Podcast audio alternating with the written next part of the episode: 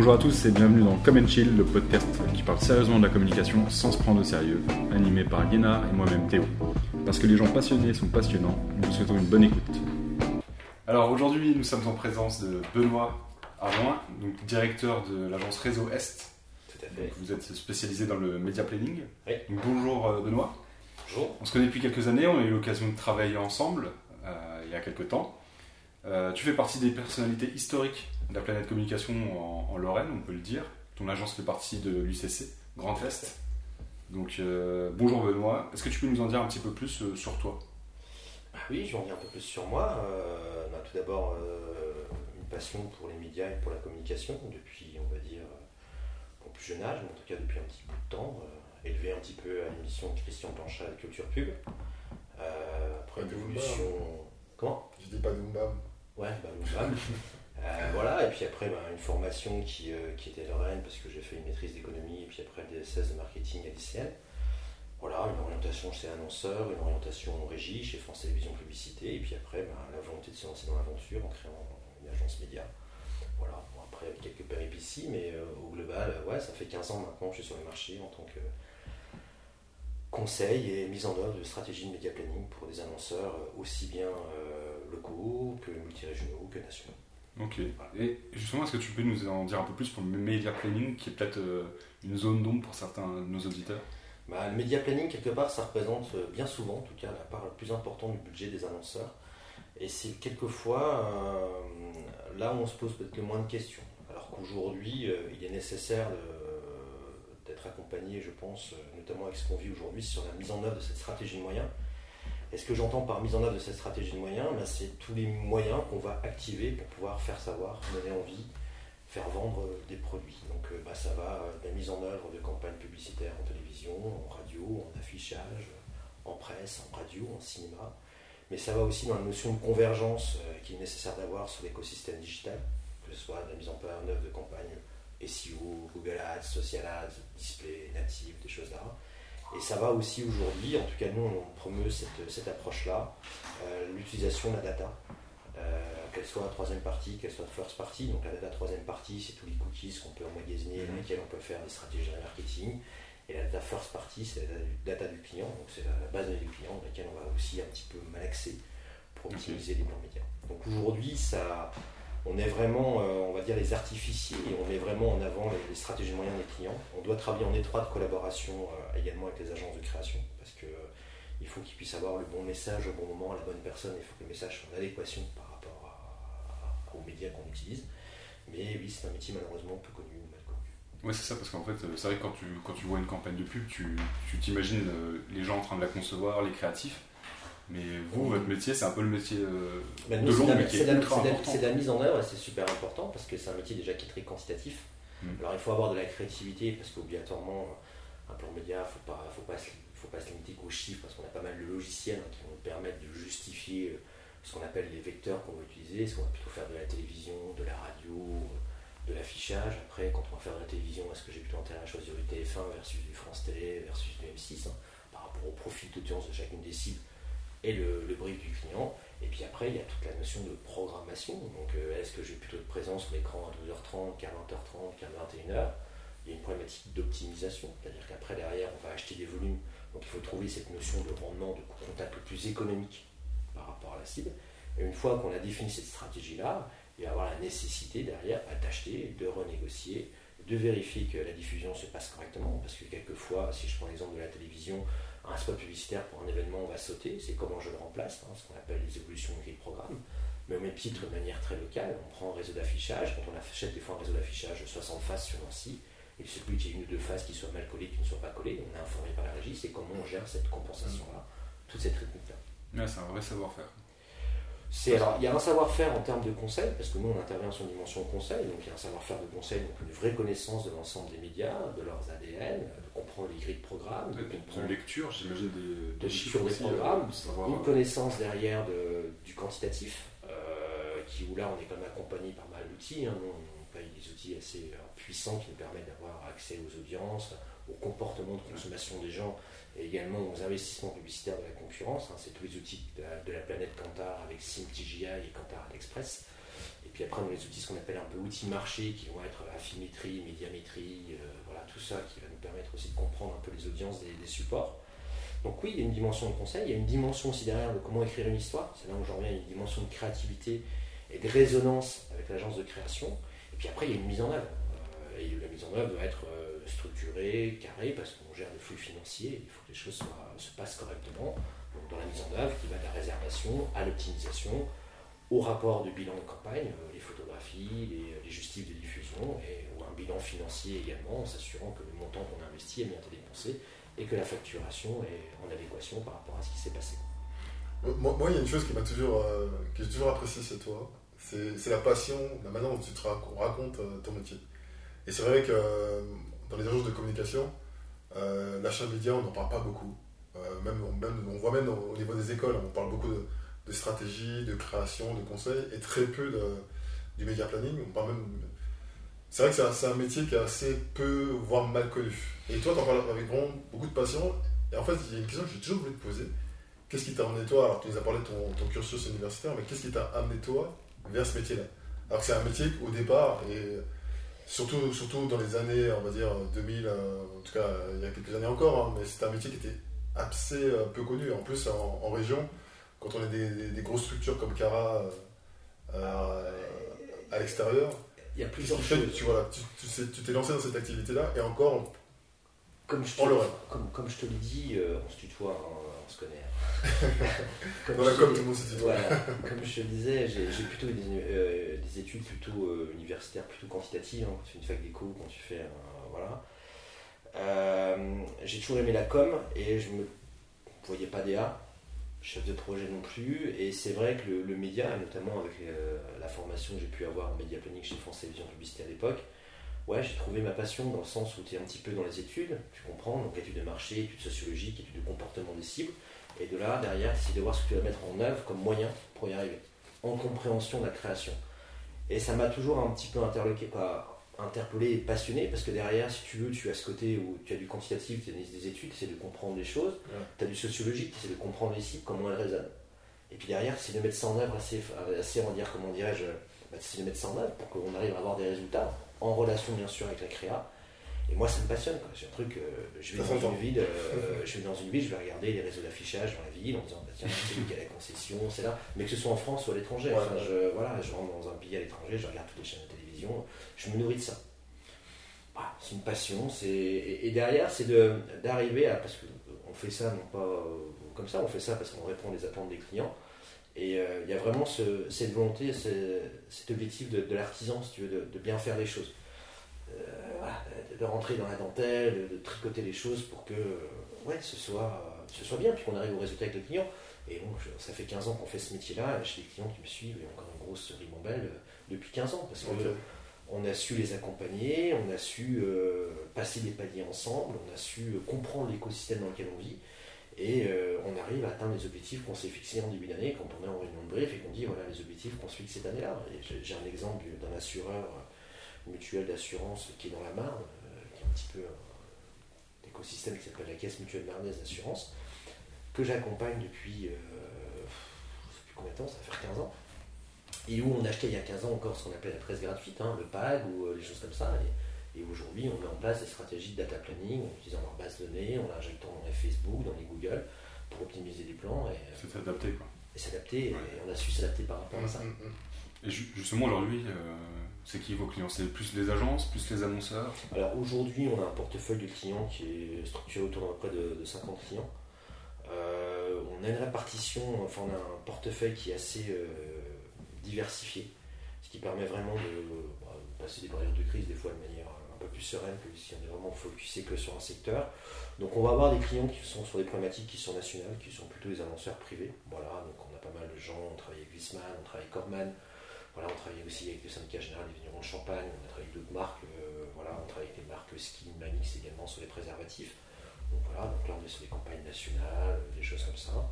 Et puis après, derrière, on va avoir une ribambelle, de, pas une ribambelle, mais tout un gros portefeuille client également euh, sur tout ce qui est acteurs multirégionaux, donc euh, des banques, Banque de la Champagne, la Caisse d'épargne de la Champagne, le Crédit Agricole, mais on va travailler aussi avec les parts des exponents Nancy, d'Épinal, voilà, où il y a des volumes d'achat qui sont importants. Et puis on a un troisième pôle de, clients qui sont les collectivités territoriales. Là, on a, senti une dizaine d'années qu'il y avait un besoin d'apporter du conseil à ce niveau-là. Là, aujourd'hui, on travaille avec la ville de Nancy, le Grand Nancy, mais également avec Metz, la ville de Metz, le département de la Moselle. On travaille historiquement avec le centre Pompidou depuis 2009, depuis la préconfiguration, où on accompagne tout cycle dans la mise en œuvre de leur média Ça représente combien de campagnes par an pour, euh, Entre 150 et 200 campagnes par an. Ouais, quand même. Hein. D'ailleurs, ça ne se, prépare comme une campagne. tu as un client qui arrive qui. Alors, généralement. Une campagne de pub Oui, enfin, c'est un peu plus compliqué que ça. Généralement, euh, déjà, entre le moment où on rencontre le client, il y a une mise en œuvre, il y a quand même toujours un délai de 6 mois à 12 mois. Parce qu'il faut comprendre, hein, quand on remet les mains dans le média d'un client, c'est quand même recomprendre tout l'écosystème.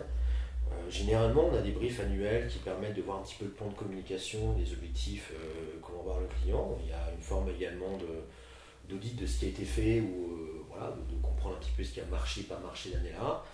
Et, de là, on va commencer à faire ce qu'on appelle une recommandation média ou une orientation média planning, dire bah, voilà comment on voit les choses. On prend aussi en considération les nouveautés des médias, parce que chaque année les médias innovent, hein, par de nouvelles solutions. Donc on essaie de voir si ces nouvelles solutions peuvent se plugger ou en tout cas peuvent s'intégrer dans la problématique de l'annonceur.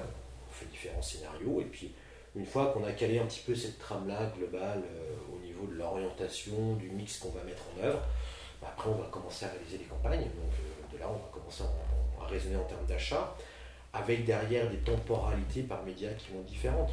On va prendre un média comme l'affichage, où aujourd'hui on, est, on va rentrer en ouverture de planning dans quelques semaines pour l'affichage sur 2021 en télévision, on a des séquences qui sont différentes parce que tous les trimestres, on a des ouvertures de planning pour des périodes. Voilà, donc c'est là où on va rentrer en réservation. Et puis, il y en a d'autres médias qui vont être beaucoup plus souples, notamment les médias digitaux, hein, que ce soit Google Ads, que ce soit Social Ads, où là, bah, c'est des, programmations qui sont un petit peu euh, au fil de l'eau, en fonction des, évolutions. Voilà. Tu parlais des, euh, campagnes d'affichage. Euh, récemment, on en a fait une pour un, de nos clients, une agence immobilière de Croatie. Et en fait, on était super surpris parce qu'on a eu énormément de retours sur les réseaux sociaux. Mhm. C'est vrai qu'on a tendance, nous, à, dissocier un peu les deux. Or, on s'est rendu compte que c'était vraiment euh, lié. On a eu euh, beaucoup de commentaires, de choses. Il y a, énormément de convergences. C'est toute la problématique qu'on a aujourd'hui euh, dans le marché de la communication et du media planning. Et on parle beaucoup de convergence parce que pendant pas mal d'années, on a un petit peu opposé les objectifs des objectifs de branding qui étaient plutôt réservés aux médias de masse et les objectifs de comment d'engagement ou euh, de transformation qui étaient plutôt réservés aux médias digitaux. Mhm. Alors qu'en fait tout est lié.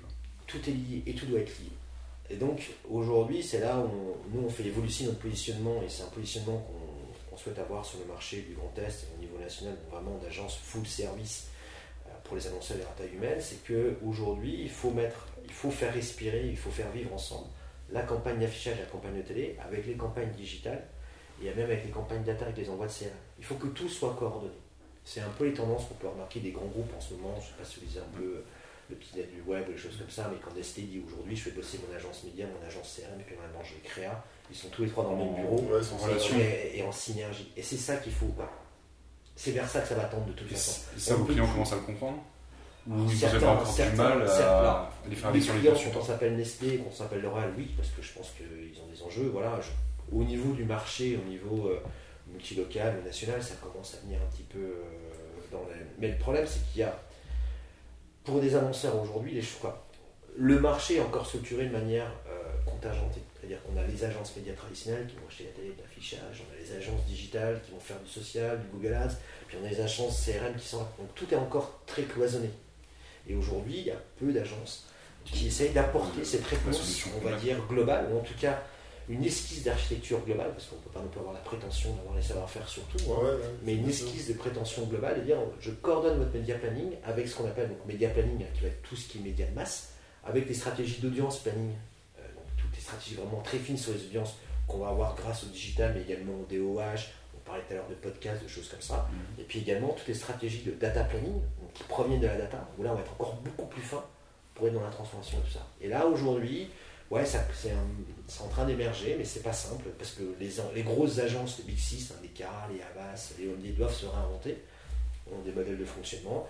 Et puis, euh, bah, les petites agences comme nous, on est plus agile, hein, c'est plus facile à bouger, donc euh, ouais, on va, on va dans ce sens-là. Et on s'aperçoit qu'il y a une véritable attente sur le marché à ce niveau-là. Mais souvent d'ailleurs, euh, les agences qui arrivent à répondre de manière transversale, en fait, travaillent dans des groupes. Donc dans le groupe, tu as une agence qui est spécialisée Ouais. sur, euh, voilà, on va dire sur, sur les médias traditionnels, comme tu disais, une autre qui est spécialisée sur, euh, sur le digital. Et en fait, ils travaillent, ils Ils travaillent, pas à ils travaillent- ils ils travaillent travaillent en silo, ils Ouais. n'arrivent pas à travailler de manière ça. transversale. Ouais, ouais. Et le problème, c'est qu'aujourd'hui, il faut des équipes. C'est-à-dire, c'est pas des entités, il faut des vraies équipes. Là, nous, on est en train de mettre en place pareil, parce que c'est pareil, on fait notre mue également. Donc aujourd'hui, moi, chacun de mes chefs de publicité a un traffic manager dédié. Ils gèrent le même portefeuille et ils sont en binôme. L'objectif est d'avoir, après-demain, ça dépend de la croissance, d'avoir associé à ça également un- quelqu'un qui va gérer le CRM. Et donc, on souhaite avoir apporté une réponse auprès des clients en disant vous avez une chef de publicité qui, va, qui a une très bonne connaissance sur la média traditionnelle, mais qui va piloter l'ensemble. À côté d'elle, elle a un traffic manager qui va gérer toute la partie Google Ads, Social Ads, Display, tout ça, dans la mise en œuvre, dans les suivis, dans les bilans. Et également quelqu'un qui va gérer la partie data, envoi d'emailing, envoi d'SMS, ou pour importation de la data dans les différents logiciels pour pouvoir ça, pour que tout soit intégré et que tout soit en cohérence. Parce que Et- c'est c'est l'avenir de la de l'efficacité des campagnes. Ah, c'est, ouais, Au, au final, euh, sans, sans connaître euh, vraiment le, le système de l'intérieur, le système d'avant, ça me paraît super logique. quand Maintenant, ça aille vers ça. Quand tu, quand tu vois euh, Oui, l'évolution même des agences, je trouve que ça va dans le même sens. euh. Mais, mais euh, quand tu prends le marché chez les gros annonceurs, c'est encore très cloisonné. Tu as l'agence média, tu as l'agence. Oui, ça moi, je- moi, je à suis- bouger. Moi, je suis déjà arrivé chez les annonceurs, ils avaient cinq agences. Une agence de créa, une agence média offline, Ouais. une agence de Google Ads, une Ouais, agence. Community Management Social Ads, Mm. bref, et une agence CRM. Enfin, pour, pour, pour le dire comme, pour le directeur marketing, faire coordonner tout ça, que tout le monde aille dans le même sens, c'est très compliqué. Et en plus, on- moi j'ai constaté ça il y a 4 ans. C'est-à-dire qu'à un moment donné, nous on allait être présent en radio au niveau national sur un produit, et on s'est aperçu que la partie ads et sociale, alors le Google Ads mettait en avant d'autres produits, alors qu'elle devrait être en cohérence par rapport à ça, et que la partie sociale était encore sur d'autres choses. Juste, Oui, on se met à la, à la place du consommateur. Il a, on, on est en train de lui envoyer des, on est en train d'interpeller auprès de la marque. On envoie trois messages différents qui n'ont rien à voir Mais tu le perds. tu le perds, tu le comprends pas. Donc si tu veux, c'est ça qu'il faut arriver à remettre dans le bon sens, c'est- de remettre du bon sens par rapport à ça, et d'avoir une, une orchestration qui soit cohérente. Après, tu posais aussi la question de cette, cette interdépendance ou cette corrélation entre les médias traditionnels et les médias digitaux. Oui, euh, nous, enfin, on en est persuadé, et il y a notamment en télévision, il y a beaucoup d'études hein, qui sont démontrées aujourd'hui, qui montrent l'impact direct d'une campagne euh, télé sur le site internet des clients. Et aujourd'hui, on a des outils, hein, donc c'est des, outils qu'on peut remettre en plus, qui vont permettre de pouvoir mesurer le trafic qui va être généré par euh, la campagne télé au-delà du trafic, des trafics générés sur le site. hein. Donc on, on replug des choses sur Analytics, on fait une analyse de l'analytique du site avant, après on enlève tout ce qui est référencement naturel, référencement payant, et on arrive à Je sais vraiment que par Exactement, par rapport à ça, parce qu'on voit qu'il y a une réelle, on va dire, corrélation et dans le juste temps entre une campagne TV et derrière le trafic sur le site internet. C'est pour ça qu'aujourd'hui, on voit beaucoup de pure payeurs, euh, de gens qui sont purement des serveurs, des choses comme ça, qui sont sur le digital, qui ont basculé sur la télévision parce qu'ils s'aperçoivent que ça apporte un trafic naturel sur le site Ouais, ouais, de manière assez importante. Alors ça, ça existe, mais ça existe également sur les autres médias, que ce soit alors, la télévision, on sait, il y a des études qui le démontrent, qu'on a bien souvent un deuxième écran à côté de nous, le portable, le trackpad, donc euh, c'est facile, et puis on est dans ce qu'on appelle un média à l'intérieur du foyer, donc généralement on est assis, on est en capacité de pouvoir faire une deuxième chose, le que ce soit la radio, l'affichage, on est plutôt souvent en déplacement, donc le- l'impact n'est pas immédiat, mais il y a une- un lien de trafic entre Ouais, sûr, média et, euh, et le trafic sur le site internet. Le, le site internet, ça ne reste que le, le magasin virtuel ou en tout cas la, fiche virtuelle Ouais. euh, du client. Donc c'est normal qu'il y ait ce trafic-là. Tu m'interpelles, soit je pousse la porte du magasin, enfin, je, je, schématise, hein, ou soit je vais le magasin virtuel. Et c'est là où justement on en revient à cette notion de cohérence et de convergence. C'est que j'envoie un message qui crée du trafic sur le site internet. Il faut que quand cet internaute vient ou ce prospect vient, il faut que tout soit en cohérence. C'est-à-dire qu'il faut que le site internet soit en cohérence, il faut que derrière les plans de tagage, ce qu'on appelle des mises en place de cookies, des choses comme ça, soient en cohérence pour le réexposer, dire bah, tu m'as vu grâce à la campagne d'affichage qui disait ça, bah, reviens donc acheter si tu n'as pas acheté, ou tiens, je te montre où sont les différents produits. Et c'est là où on voit bien que ce que je t'expliquais tout à l'heure de cette notion de média planning, d'audience planning, de data planning, doit être en cohérence Tout pour gagner en efficacité. Ouais. Sinon, on s'y perd. Et malgré cette évolution euh, indéniable, cette, cette corrélation entre le digital et les médias classiques, est-ce qu'aujourd'hui tu as des clients qui te disent Moi je veux faire que du, que du média classique? Oui, on peut avoir sur des campagnes très institutionnelles où derrière il n'y a pas de. On n'a pas de volonté de transformer. Et il n'y a pas de volonté derrière de leur donner du sens sur le côté système. C'est que pour annoncer. Ouais. Le média traditionnel peut très bien faire le job. Ok. Le faire savoir, tu vois, à un moment donné, Ouais. tu, tu veux faire savoir. hein, campagne sur- d'image, tu veux juste. Voilà, tu veux juste le faire savoir. hein, si tu reprends un petit peu ce tunnel de conversion et les différents objectifs de com euh, entre le faire savoir, le faire aimer et le faire vendre, hein, des cours, je ne me trompe pas. Euh, voilà, tu peux très bien avoir l'objectif que de le faire savoir et dire bah, j'ai pas envie d'avoir créé un site internet et je veux faire une belle campagne télé pour faire savoir que. Et pour toi, ça, ça semble cohérent aujourd'hui encore Dans le monde dans lequel il évolue Pour, cer- pour certaines ouais. cibles, pour certains euh, messages, euh, ouais, il n'y a pas de. Tout dépend, si tu veux, une fois de plus, de l'objectif et du KPI que tu te fixes. Si derrière, tu n'as pas un KPI de vente ou de, de capter l'audience sur le digital, mais juste faire savoir que tu fais ça. Pourquoi pas Ça marche. Voilà. Et après, tu peux le faire savoir sur les médias traditionnels, comme Ouais. tu peux le faire savoir sur les médias du- digitaux. Voilà. Que sur du digital. Le souci qu'on a sur le digital, parce que c'est vrai qu'on le voit, on a euh, ce qu'on appelle des notions de mémorisation et de rémanence qui sont plus faibles que les médias traditionnels. Ce que j'entends par mémorisation, c'est la capacité de, de mémoriser le message. On sait que le cinéma ou la télévision avoir des scores de mémorisation assez importants, en tout cas les plus importants.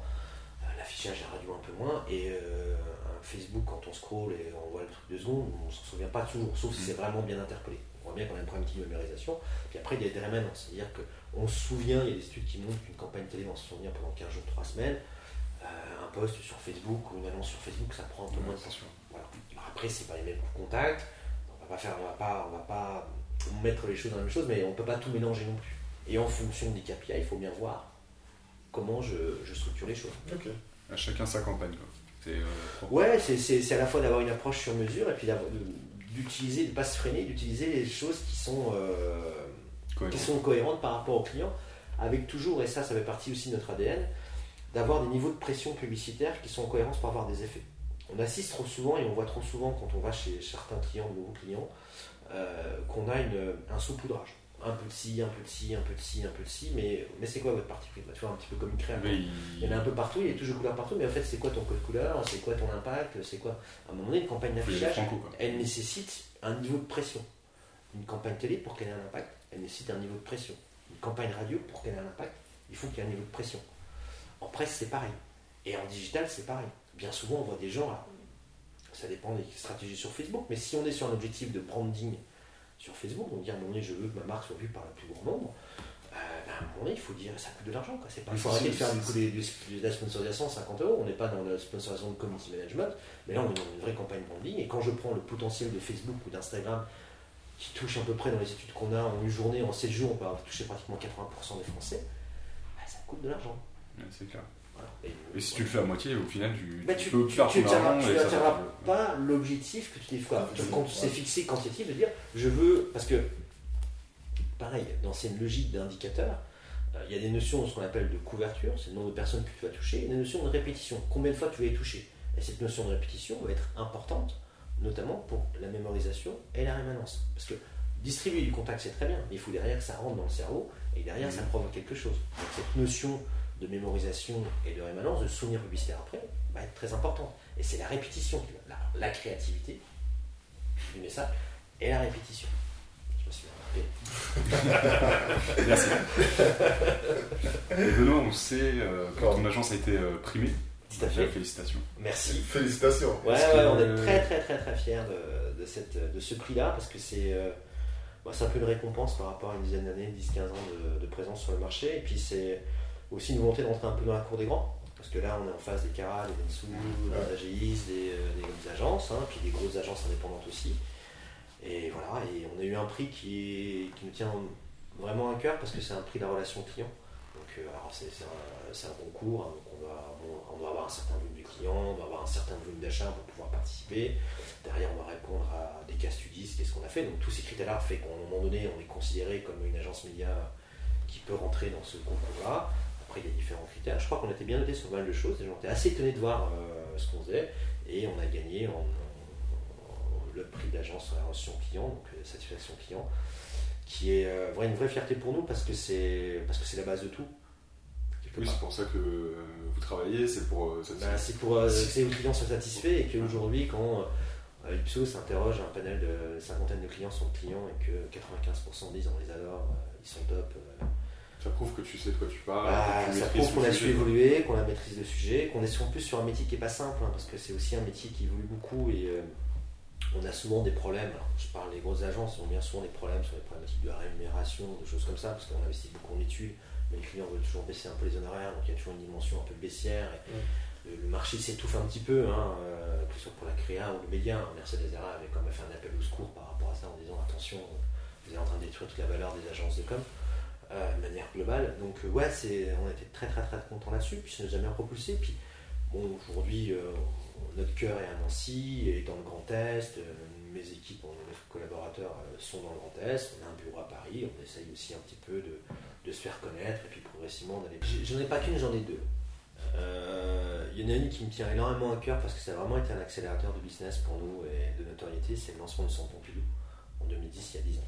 on avait un très beau. Ça fait déjà 10 ans Ouais, ça fait 10 ans. Euh, on a une très belle campagne nationale, euh, présente dans les médias nationaux. Enfin voilà, on, avait plutôt un écosystème, on va dire, multirégional. On n'avait pas eu l'occasion encore de monter de grosses campagnes comme ça nationales. Alessandre Pompidou, la directrice de la communication à l'époque, et les dire comme les collectivités m'ont fait confiance pour pouvoir mettre en place cette campagne-là. Et c'était un vrai coup de projecteur, une vraie fierté de la montée.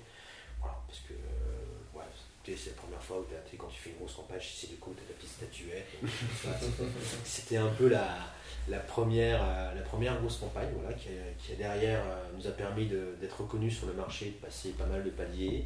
Et puis euh, celle que j'ai en tête, c'est celle qu'on a mis en place il y a un an et demi, deux ans, que je prends souvent en Castudis avec le Rennes Tourisme, où on a justement, et ils nous ont fait vraiment confiance là-dessus, pu mettre en place cette notion de média planning, d'audience planning et de data planning. C'est-à-dire que on a travaillé le côté waouh avec de la poutre gare de l'Est, une campagne d'affichage métro. On a, travaillé le côté un peu audience planning avec une stratégie DOH, donc Digital of Home, hein, tout ce qui est affichage gare. Où là, je sais que les, gens de chez Mediagare m'ont détesté parce que j'étais dans les réglages, la granularité d'avoir un niveau de pression euh, sur toutes les gares parisiennes très précise. C'est-à-dire que euh, quand on prend la gare du Nord, euh, le problème c'est que comme c'est sur trois niveaux, l'affichage, ça a de ressenti. Et quand tu prends leurs critères de segmentation, tu vas avoir peut-être un très beau visu, quoi. tu vas avoir une très belle présence sur un endroit et pas sur l'autre. Et euh, allant souvent à Paris, j'ai dit non, moi je veux avoir une vision, enfin je veux un ressenti de part de marché global gare à gare. Donc on a, on a fait 10 milliards de simulations pour arriver à, ma granularité. Et, je sais qu'un des DGA de, de Mediagare m'a dit ouais, c'est pas mal ton truc en tête de mettre en produit, donc bonne granularité sur la partie euh, audience planning là-dessus qu'on a corrélé derrière avec du, euh, Facebook, euh, du YouTube, euh, du display, du pré-roll sur France Télé. Donc ça, c'était vraiment le côté média de masse avec le métro et la gare, l'audience panique avec le DOH et le digital. Et puis après, on a retravaillé sur une problématique qui était vraiment tout ce qui était le Pass Lorraine, où là, on a eu la chance d'avoir accès, en tout cas, on a dit on va partir sur les stratégies de, de data planning. Donc on a eu la base de données qu'on a onboardée, de cette base de données-là, on l'a catégorisée. Donc, on a créé trois segments gastronomie, culture, euh, divertissement. Donc, en, envoyant des emails pour que les gens catégorisent leur centre d'intérêt. Centre, base de données après la une fois qu'elle était catégorisée, qu'on a onboardé sur les réseaux sociaux, donc sur Facebook, sur Instagram, qui nous a permis d'avoir des stratégies de push auprès des, euh, gens qui avaient la carte en disant on envoyait un email, en même temps les exposer sur Facebook. Et donc là, ça, a renforcé, on va dire, le tout l'ouverture de, de l'emailing et puis ça a donné un côté un peu plus bien, il y a ci, il y a ça, ils ont, ils ont vu une accélération à ce niveau-là. Et puis de l'autre côté, on a mis en place des stratégies de lookalike, donc c'est-à-dire qu'on a pris l'audience de la gastronomie, qu'on a essayé de trouver des communs pour pouvoir régénérer des passes supplémentaires. Où là, bah, justement, on a super bien fonctionné, on a eu des taux de retour extraordinaires là-dessus. Voilà. Et là, quand je dis ça, que pour moi, je, suis, je fais mon métier comme j'aime. C'est-à-dire que on fait du média planning, on apporte de l'émergence, de la puissance, on va chercher les audiences avec de l'audience planning, puis on travaille avec la data de manière intelligente pour à la fois travailler sur les gens qui sont déjà clients quelque part et en ayant recruté d'autres avec des KPI qui étaient clairs. Euh, en utilisant tous les leviers. Et euh, voilà, et euh, c'est un cas, un cas studis que j'aime bien et qu'on essaie vraiment d'initier, d'apporter sur tous nos clients. On le fait de plus en plus, hein, mais en tout cas, voilà, on va là-dessus. voilà un petit peu de campagne. Alors après, j'en ai tellement Ouais, parce que j'en oublie. j'en D'ailleurs, en parlant de, de case studies, est-ce que ça t'est déjà arrivé d'avoir un, un client qui vient avec une, campagne de communication et qui te dit, euh, je, je dis n'importe quoi, mais je, je veux que je sois dans, les, euh, dans, dans- dans le métro parisien, et tu dises, cette campagne-là va pas marcher. Oui, ça m'est déjà arrivé. C'était déjà arrivé. C'est-à-dire, Créativement, euh, ça va. Ça va. Par, rapport, par rapport au plan média et, et- et la création, Créativement, Ouais. euh, alors ça arrive. À un moment donné, si tu veux, il, y a, il faut savoir faire le dos rond dans notre métier. Il y a le discours des techniciens, puis des fois il y a des discours politiques. Ouais.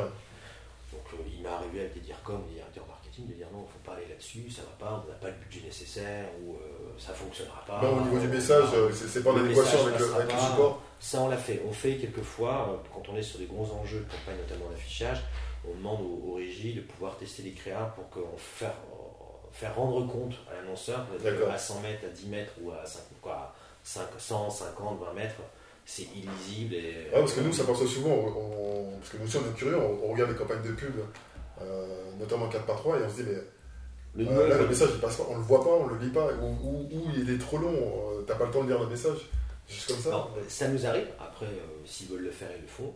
Et, euh, et puis des fois, oui, ça nous arrive aussi de ne pas être d'accord sur le, le levier qu'on souhaite utiliser par rapport au KPI, par rapport aux objectifs. Là, on, comment dire, on échange. Après, ils me disent, oui, mais c'est le grand patron qui veut, ou des choses comme ça. Donc après, ok, mais tu ne viendras pas me chercher sur les objectifs ou si on n'atteint pas les objectifs Ouais, par c'est rapport à ça. Donc une fois que le discours est clair là-dessus, euh, non, non, non. Et puis plus, plus je vieillis, plus je, je dis ce que je pense. Justement, alors, ça fait 15 ans que tu fais ce métier. Ouais. Euh, tu nous as un peu expliqué euh, bah, Réseau Est avant, Réseau Est aujourd'hui. Si, Qu'est-ce qui a fondamentalement changé dans ton métier? Le digital, ah, qui a complètement transformé euh, tous les écosystèmes, que ce soit le média traditionnel, que ce soit euh, dans la manière d'acheter, parce que le digital, même quand on parle avec énergie comme TF1, euh, il certes il y a la télévision linéaire, mais il y a tout l'écosystème digital qui est derrière, qui fait qu'on a une ribambelle de solutions euh, TF1 ou France Télévisions ou 6 euh, assez important. Donc le digital a complètement changé un peu nos- la manière de communiquer. Et, voilà. Je pense que l'autre chose, c'est que les cibles sont de plus en plus volatiles. Sur une approche socio-démographique, on est de moins en moins. Enfin, on a, on a un problème aujourd'hui avec nos outils de média planning et puis la réalité, c'est que une ménagère de moins de 50 ans, pour moi, ça ne veut plus rien dire. Euh, 25, 50 Ouais, c'est ans, vrai, c'est fameuse plus rien ça. dire. Et le problème, c'est que les outils sont pas plugués comme ça parce qu'aujourd'hui, euh, les individus sont même intergénérationnels. Quelqu'un qui aime bien euh, le triathlon peut aussi bien avoir 25 ans que 35 ans que 55 ans. Quelqu'un qui aime bien faire la cuisine peut aussi bien avoir 25 ans que 35 ans que 55 ans. Donc les, les classifications socio-démographiques, pour moi, ont complètement explosé. On est beaucoup plus sur des classifications socio-styles, hein, en fonction du centre d'intérêt, de choses comme ça. Et c'est là où ça vient. Avant, c'était simple. Maintenant, c'est plus compliqué. Parce que euh, comprendre justement ces notions de centre d'intérêt pour bien exposer ta cible, être sûr que tu touches tout le monde, c'est Ouais, c'est- un, peu, c'est un peu plus complexe ouais, et ça nécessite quand même beaucoup plus de réflexion. Alors, à un moment donné, il faut accepter la déperdition par rapport aux médias de masse, mais il faut arriver, et c'est là où on en revient sur la notion d'audience planning, à bien aller chercher ta, ta cible et la comprendre. Et euh, là, ça s'est complexifié. Parce que nous-mêmes, on s'est complexifié aujourd'hui. Ouais. Tu prends, il y a personne il y a 50 ans qui avait, qui avait 50 ans, il y a 30 ans, puis aujourd'hui. enfin, Oui, c'est plus du tout. Rien à voir. tu vois des fois les, des gens dans la rue, tu vois à un moment une affiche, t'as l'impression qu'elles ont toutes les deux teenagers. non, non, mais c'est Ouais, C'est vrai. ouais. Et euh, voilà, donc les modes ont changé, les attitudes ont changé. Et, et voilà, ce qui était simple à un moment donné est, est beaucoup plus complexe. Et puis je, je crois aussi que le fait qu'à un moment donné, nous on prenne de la légitimité aujourd'hui euh, sur les marchés multirégionaux, c'est qu'avant, j'ai envie de dire, c'était simple, de la PQR, de la radio et de l'affichage. Aujourd'hui, les médias ne se suffisent pas eux-mêmes, il faut, il faut les construire, il faut. euh, voilà quoi. C'est un peu plus compliqué. Et vous devez être force de proposition. Tu parlais de l'évolution du digital. Euh, on voit que en, en 10 ans, voilà, à l'époque, tout le monde était sur Facebook. Aujourd'hui, on nous, on nous parle de TikTok. Et je parle de TikTok, il y en a, il y en a- plein d'autres. Est-ce que vous, dans votre métier, ça vous oblige à être toujours à, à- à la pointe de pouvoir proposer des choses à vos clients, d'être Ah, au courant de ce qui se fait sur TikTok, de l'évolution des, Nous aujourd'hui, recrutement- par exemple, sur LinkedIn aujourd'hui? le recrutement qu'on a eu euh, ces trois dernières années, été le recrutement de trois traffic managers. Euh, voilà, donc aujourd'hui, les recrutements se font essentiellement sur la dimension digitale. Euh, alors après, en fonction du volume, on recrutera peut-être encore des gens qui sont plus chefs de publicité. Donc on a trois chefs de pub, et on a trois traffic managers. Parce qu'on a C'est une multitude de plateformes et qu'il faut qu'on Ouais. puisse piloter tout ça. Et on a- là, je crois qu'on a fait une campagne sur TikTok euh, euh, récemment, là, on a fait des tests. Ouais, ouais, on, on en fait. Après, c'est euh, pareil, Pinterest, Snapchat, des choses comme Ouais, ça. Il y a tellement de choses à faire. Alors, il y a tellement de choses. Après, c'est pas non plus de s'é- s'éparpiller. Oui, c'est ça. Il C'est faut le pas aller c'est que sur. le budget du client, à un moment donné, il n'est pas non plus euh, extensible. Et c'est pareil, que ce soit sur Snap, que ce soit sur Facebook, que ce soit sur TikTok, à un moment donné, c'est à des audiences. Et à un moment donné, c'est pour faire un micro-truc. Et du coup, toi, ça t'oblige, tu t'es obligé, euh, ou tu t'obliges, je sais pas, à te spécialiser sur une catégorie de réseaux sociaux où tu te dis, voilà, moi je suis capable de. De toute façon, ça reste toujours. Enfin, il ne faut pas oublier que ceux, ceux qui ont euh, créé ce qu'on appelle les achats par plateforme, c'est Google. Donc en gros, tu es en Ouais. face d'un écran, crées tes audiences, tes territoires, tes cibles, tu rentres plein de paramètres, tu vas avoir des potentiels et tu diffuses. En Facebook Business Manager, euh, C'est la même même chose. Tu prends Snapchat, c'est la même chose. Tu prends TikTok, je crois que c'est la même chose. Moi, j'ai pas vu encore, euh, que mon équipe l'a fait. Tu prends euh, Pinterest, c'est la même chose. Donc aujourd'hui, on est sur des plateformes d'achat où même nous, notre métier hein, s'est transformé. C'est-à-dire qu'avant, on n'était qu'intermédiaire. C'est-à-dire qu'à un moment donné, euh, on appelait TF1, on appelait la JC Deco, on va faire ci, où il y a une partie de notre job qui s'est transformée en producteur. Ouais, donc là, c'est quand même mettre en place. Hein bah, c'est pour ça qu'on a des équipes de traffic manager. Ouais, C'est une évolution de notre métier. hein. c'est majeure de notre métier, c'est qu'aujourd'hui sur ces plateformes-là, alors on aurait pu externaliser, hein, parce qu'il y a certaines agences médias qui externalisent encore sur cette partie-là. Moi j'ai préféré l'internaliser toujours dans cette logique de cohérence, Mhm. parce qu'on s'est vite aperçu qu'avec certains clients, le fait d'externaliser, ça va créer la complicite, qu'à un moment donné, sur une middle marché, le jeu c'est que ce soit simple, quoi. soit pas qu'il y ait euh, 3 milliards de- d'intermédiaires par sûr. rapport à ça. Donc euh, non, non, ça a nécessité de devenir producteur, euh, donc euh, c'est changement de process aussi hein, dans, dans l'agence, parce que tu as un process en plutôt en intermédiation, puis après tu as un process en production. Tout ça vive un Ouais, Il y a une transformation de notre métier. bien évidemment, donc qui, euh, qui rentre là-dessus. quoi. Si tu, si tu prends notre, notre agence, euh, par exemple, euh, nous aujourd'hui, c'est- notre activité, c'est plus de 70%, c'est du digital, Mhm. que ce soit du site ou réseaux sociaux. Mais euh, ça, ça a pris vraiment une place euh, depuis quelques années. Ouais. C'est euh, indispensable. Vous, à ce niveau-là, vous le ressentez autant c'est, Alors, pas 70% parce que les médias traditionnels sortent encore leur épingle du jeu, mais aujourd'hui on a pratiquement 40%, 45% de notre volume qui est en achat digital. Et ça évolue tous- tous les ans. Chaque année euh, ça évolue par rapport à ça, évidemment. Ah, c'est intéressant. Tu te demandes. tu- toi, tu penses que demain, tu auras encore de l'affichage euh, ou que ça va. Oui, tu auras, toujours besoin de ça. Après, euh, ce sera. euh, comment dire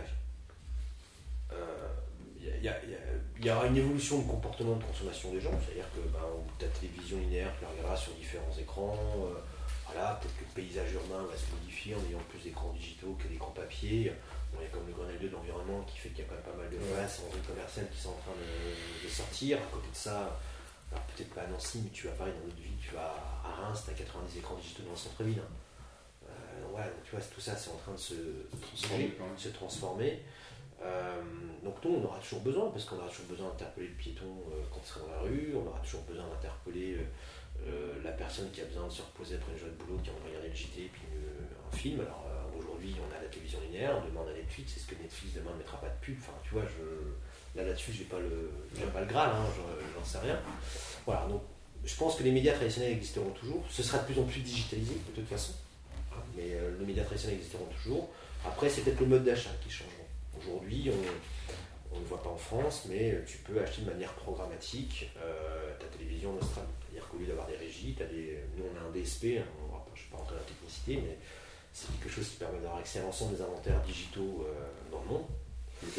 Euh, donc les inventaires des régies, euh, quelles qu'elles soient, hein, que ce soit sur du display, du natif, de la vidéo, de l'audio, et où là tu vas paramétrer les campagnes. Donc comme tu le fais sur euh, Business Manager, sur Facebook Business Manager, sur Google, et tu paramètres les campagnes.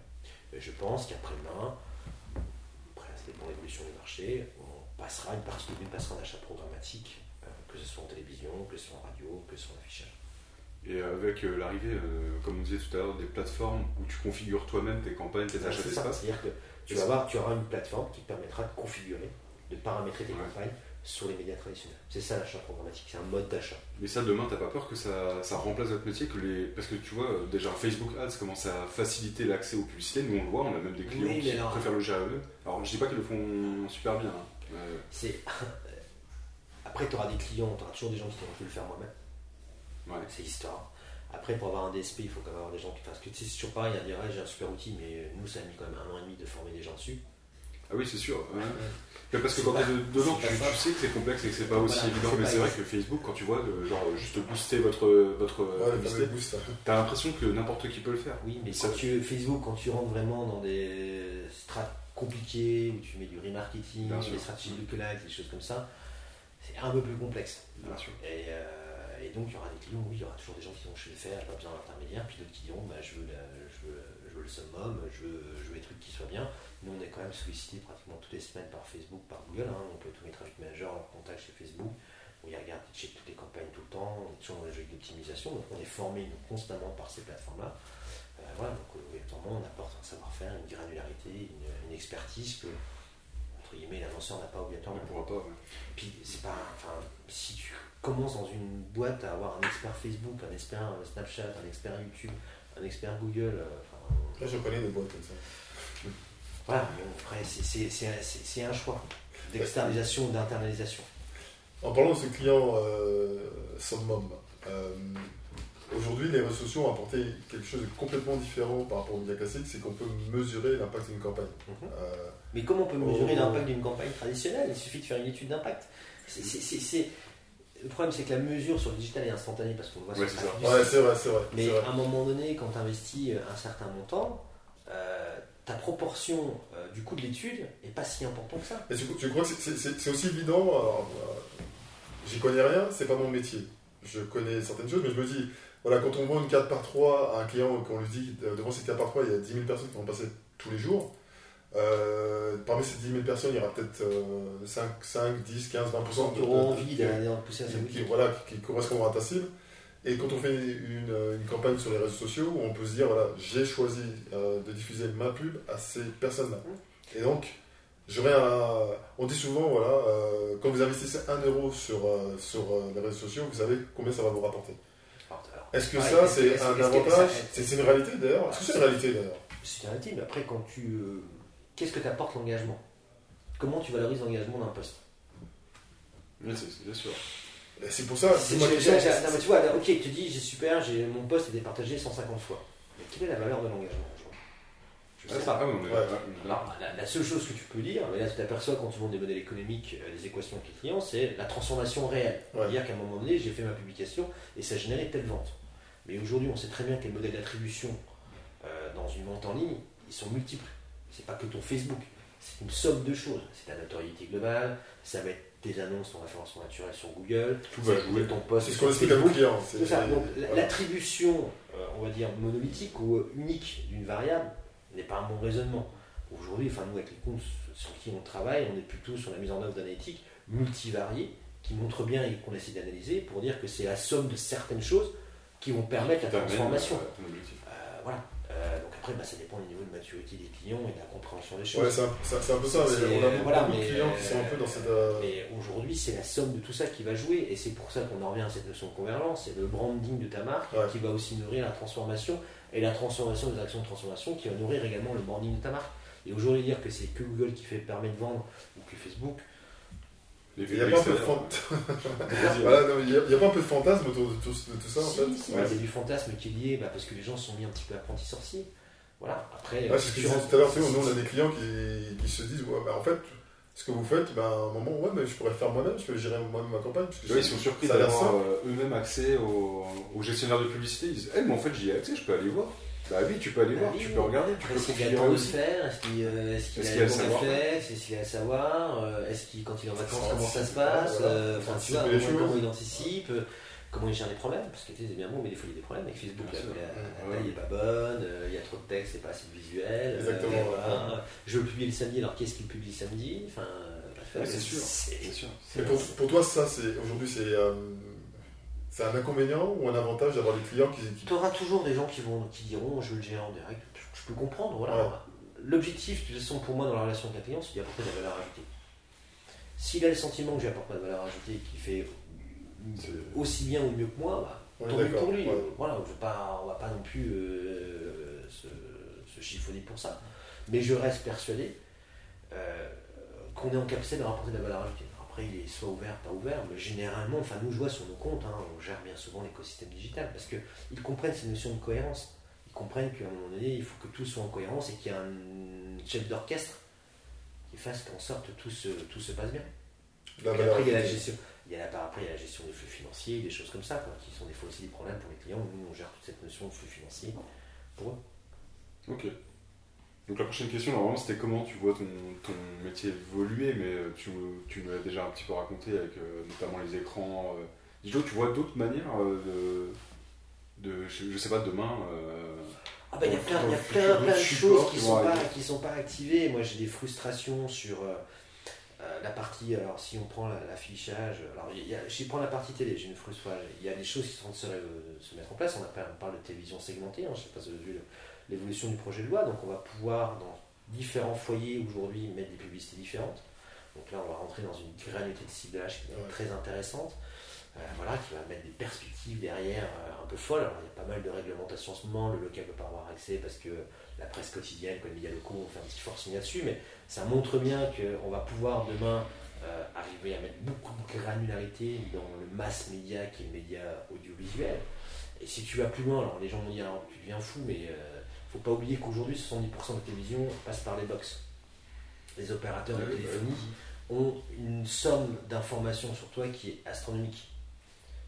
À un moment donné, euh, j'ai ma base de données clients que j'envoie chez Free, Orange, Bouygues Télécom, chez quatre opérateurs, tu me retrouves les communs et je veux faire passer un message spécifique à mes clients, techniquement c'est possible. Sur un écran de 20 heures de TF1. Alors maintenant, il y a des règles qui disent attendez, on va pas jusque-là, mais à un moment donné, on va pouvoir les rematcher, les retrouver, hein, parce que ton adresse mail, bah, c'est celle que tu utilises pour ton compte Orange. Ah oui. Donc on va t'identifier, comme Facebook, hein. et derrière on dit ah bah lui il habite là, puis tiens lui il a acheté une Peugeot 304, quoi, une, une Peugeot 5008 euh, il n'y a pas longtemps, ça fait 3 ans, tiens on va lui exposer des campagnes de plus spécifiques. Tu vas retrouver la même précision que. La granularité que tu as sur le digital, tu vas pouvoir dans tes Donc ça j'attends. Alors, c'est pas, pas écrit comme ça, et c'est- là je, des experts mais non, non, c'est pas ça, mais ça, on pourrait aller jusque. Euh, L'audio aujourd'hui, il y a, il y a une évolution merveilleuse avec tout ce qui est notion de podcast qu'on est en train de faire aujourd'hui parce que on s'aperçoit qu'il y a une consommation. En plus, je crois que le confinement, j'ai lu une étude là-dessus, a vraiment accéléré la, la- la Ouais, consommation de podcasts. Et là, on chuchote dans l'oreille des gens.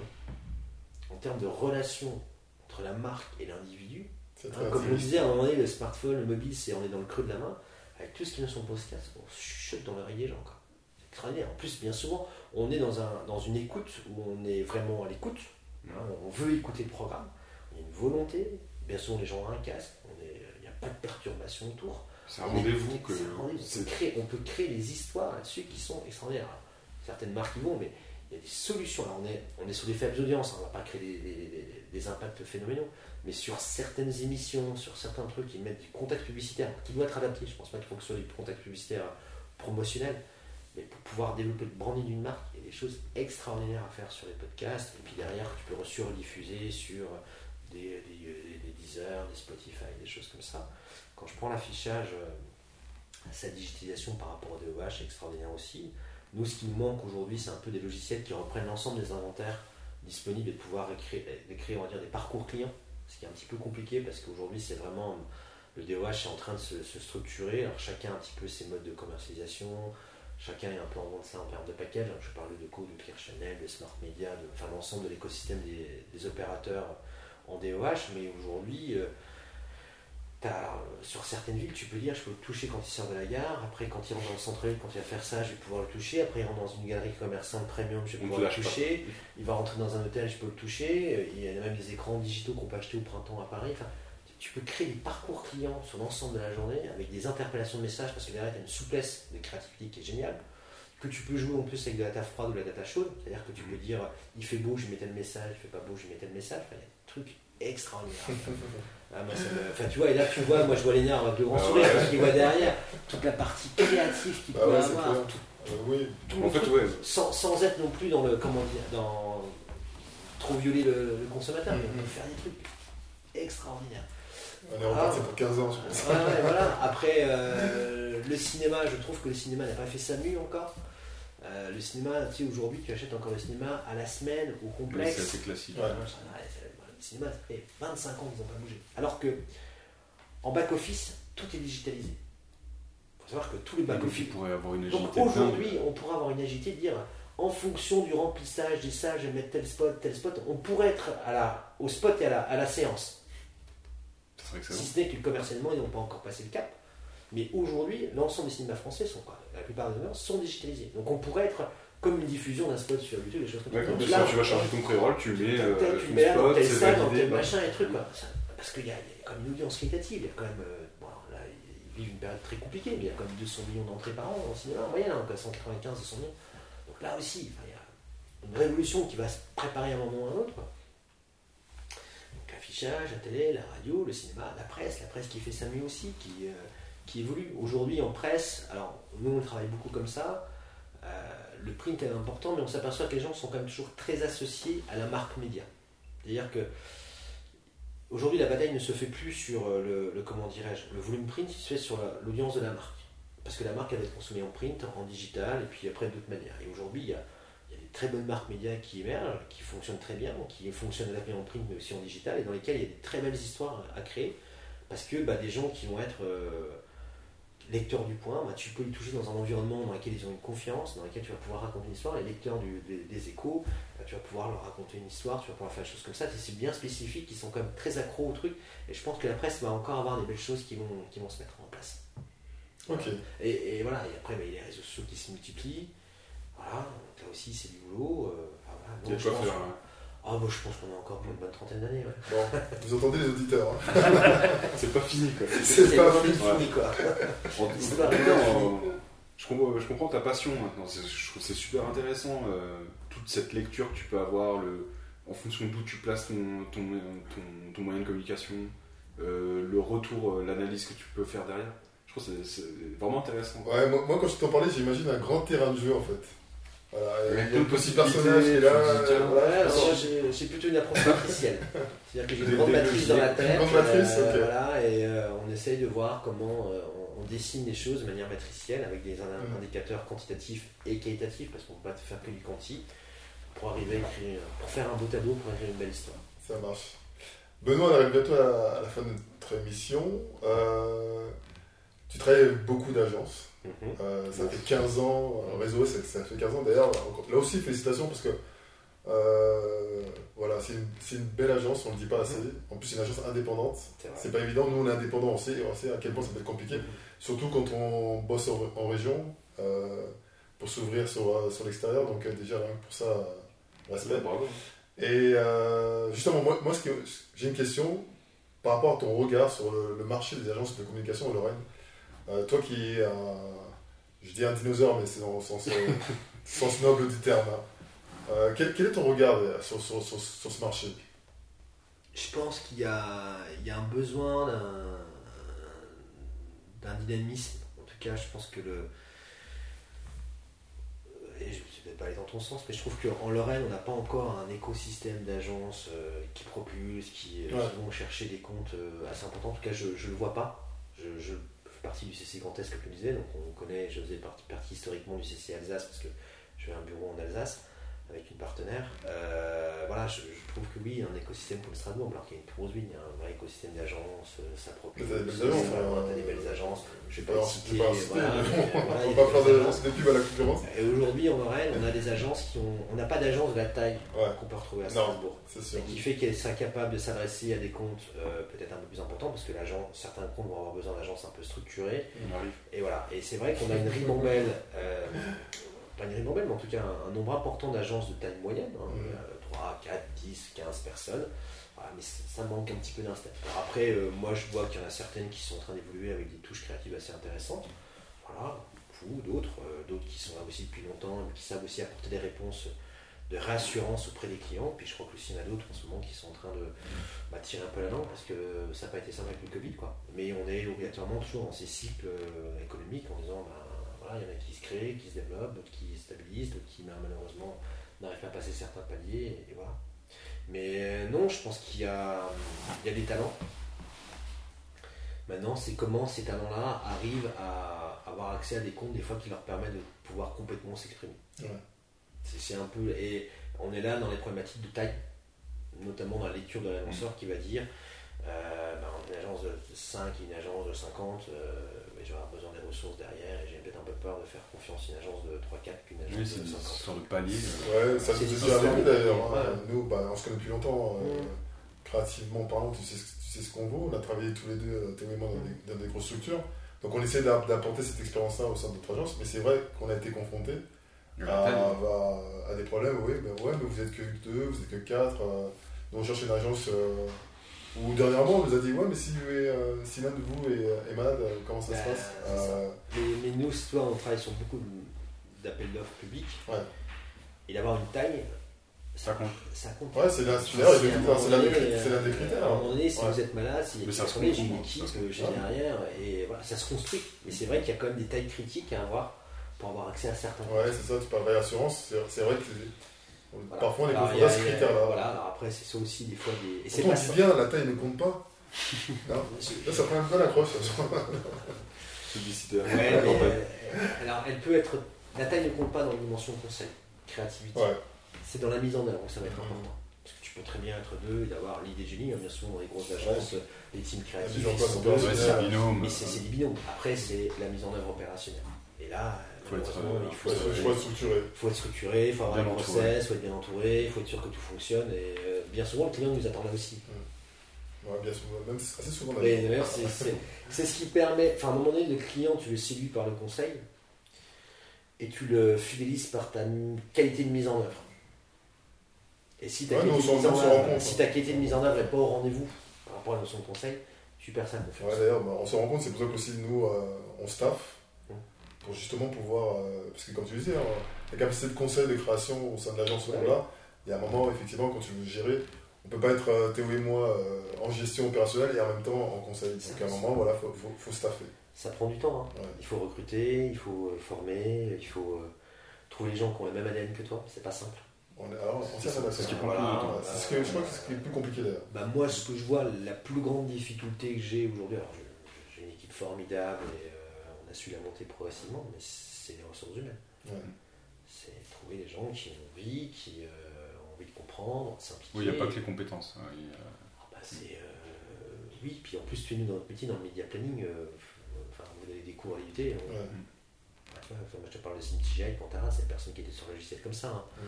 Tu demandes de savoir faire des campagnes sur Facebook Business Manager, il n'y a pas de formation. Il y a qui pas de formation, ça. ouais. Donc à un moment donné, les gens, quand on les prend, il faut leur soit ils viennent d'agence parisienne, ça rien, il faut les former de A à Z. hein. Ouais. Et il faut qu'ils acceptent de ne pas savoir. Et puis derrière, euh, il faut qu'ils s'intègrent, qu'ils comprennent la dynamique. Et puis le truc, et là je sais que bon, c'est un, un point commun qu'on a avec Lénard, je trouve que nos jeunes générations, pas toutes, manquent de culture publicitaire. Et de l'ancien monde. J'arrête d'ailleurs. pas de me répéter. Cruellement de culture publicitaire et de Mais même de s'intéresser. faut en sortir culture pub, justement. Ouais, mais bah, c'est vrai que nous, on a cette chance, on a une culture pub. Non, mais c'est- euh, c'était diffusé sur M6 c'est- mais c'est diffusé sur BFM, je crois. Il y a je sais- BFM Business, je sais plus quoi. mais-. Mais, euh, mais voilà, et je trouve que ça manque de culture de, de culture de pubard. Quoi. À un moment donné, euh, même si on fait une agence média, on fait de la créativité, on est des pubards, on est là pour faire de la pub, pour pouvoir faire vendre des choses, pour donner, pour donner des frissons, et qu'il y a bah, plein de choses qui se font partout dans le monde, et qu'à un moment donné, il faut avoir cette culture-là, il faut voir comment les axes créatifs ont été faits, il faut voir comment les médias planning ont été montés, il faut voir comment. Enfin, C'est intéressant. Voilà, c'est intéressant, et ça manque vraiment de. Pas juste subir, on dire Ah, elle est sympa la pub. Non, ouais, c'est- Ouais, comprendre, essayer de Comprendre. l'axe créatif, essayer de voir la mécanique derrière, le média planning qui a été mis en place, comment ils ont structuré tout ça. Et, C'est et ouais, c'est et c'est pas simple de trouver des bons, des bons numéros, surtout Ouais. quand ils passent dans les grands groupes. Alors, avec tout le respect que j'en donne, ils sont bien souvent bien broyés. Euh, donc, ouais, Justement, en parlant de publicité, on, a- Oui. on clôture toujours nos épisodes avec la même question. Euh, On essaie en tout cas. On essaye. Euh, Est-ce qu'il y a une pub d'hier ou d'aujourd'hui qui t'a marqué et euh, pourquoi celle-là? Au niveau de la créativité, C'est toi.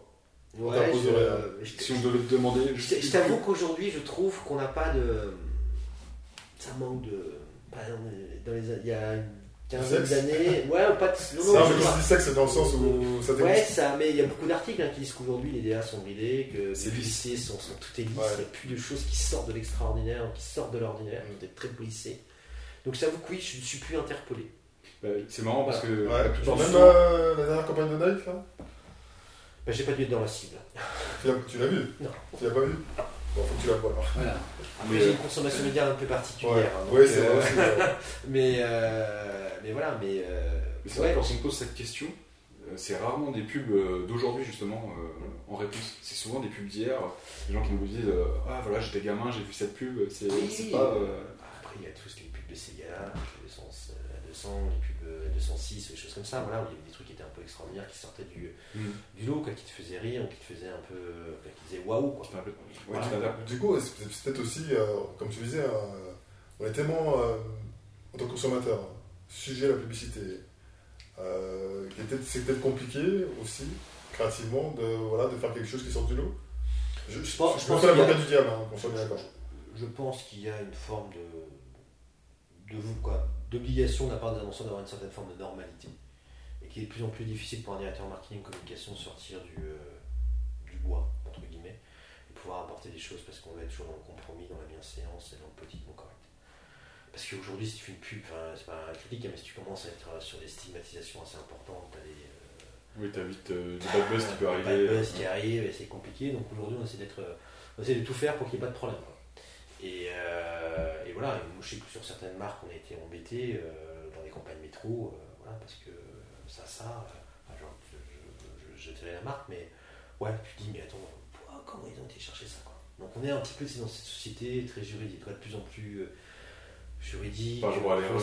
pas droit à l'erreur. Donc si tu veux, ça bride un peu tout le monde. Donc on, t'es directeur marketing ou comme t'as pas envie de te prendre des enfin, soit tu t'en fous mais c'est pas simple ou soit tu dis bon moi je vais quand même essayer un petit peu de faire que ça passe bien Ouais. et c'est dommage parce que ça va à l'encontre de la créativité ça va à l'encontre de l'audace et je pense qu'en plus dans cette période de crise qu'on vit des choses comme ça euh, il faut avoir de l'audace il faut avoir de la créativité je pense qu'on a bien envie de bien rigoler un peu de temps en temps euh, déconner un peu et euh, ça manque un peu quoi Ok. Bon, bah, merci en tout cas. Raven. Bah, merci C'était super intéressant. Tu vois, en plus, ça en tout cas pour moi, ça, ça, ça m'a ouvert mon regard un peu sur, sur, sur ton métier. Parce que, euh, voilà, de manière un peu triviale, on, on voit le côté j'achète de l'espace, que ce soit des mass médias ou sur, sur, sur les réseaux sociaux. Mais on voit pas aussi euh, toute cette. euh, Il y a un côté science, scientifique. Alors, il y a un euh, côté quantitatif, sociologiques. sociologique et puis planning stratégique Ouais, derrière c'est Mais ça. il y a une notion de planning stratégique qui doit se mettre aussi en lien, et on l'aime, avec les agences de créa quand on est en lien avec eux, parce que un, un bon message ne sera pas vu s'il n'y a pas un bon media planning, et un bon media planning n'aura pas d'effet s'il n'y a pas un bon message. Ouais. Donc on est intimement liés. Euh, après, on a chacun nos spécificités, on a chacun nos savoir-faire, et le but du jeu, c'est de savoir aussi les réunir euh, pour le compte de l'annonceur, en travaillant main dans la main pour euh, bah, permettre que ce soit des success stories pour les clients et qu'ils continuent à travailler avec nous. Quoi. Ok. En tout cas, merci beaucoup. Merci. De rien. Bah, merci pour euh, ce moment. Merci d'avoir écouté cet épisode. Nous espérons qu'il vous aura plu autant qu'à nous. Retrouvez tous les épisodes de Comment Chill sur notre site agence-lt.fr. À bientôt.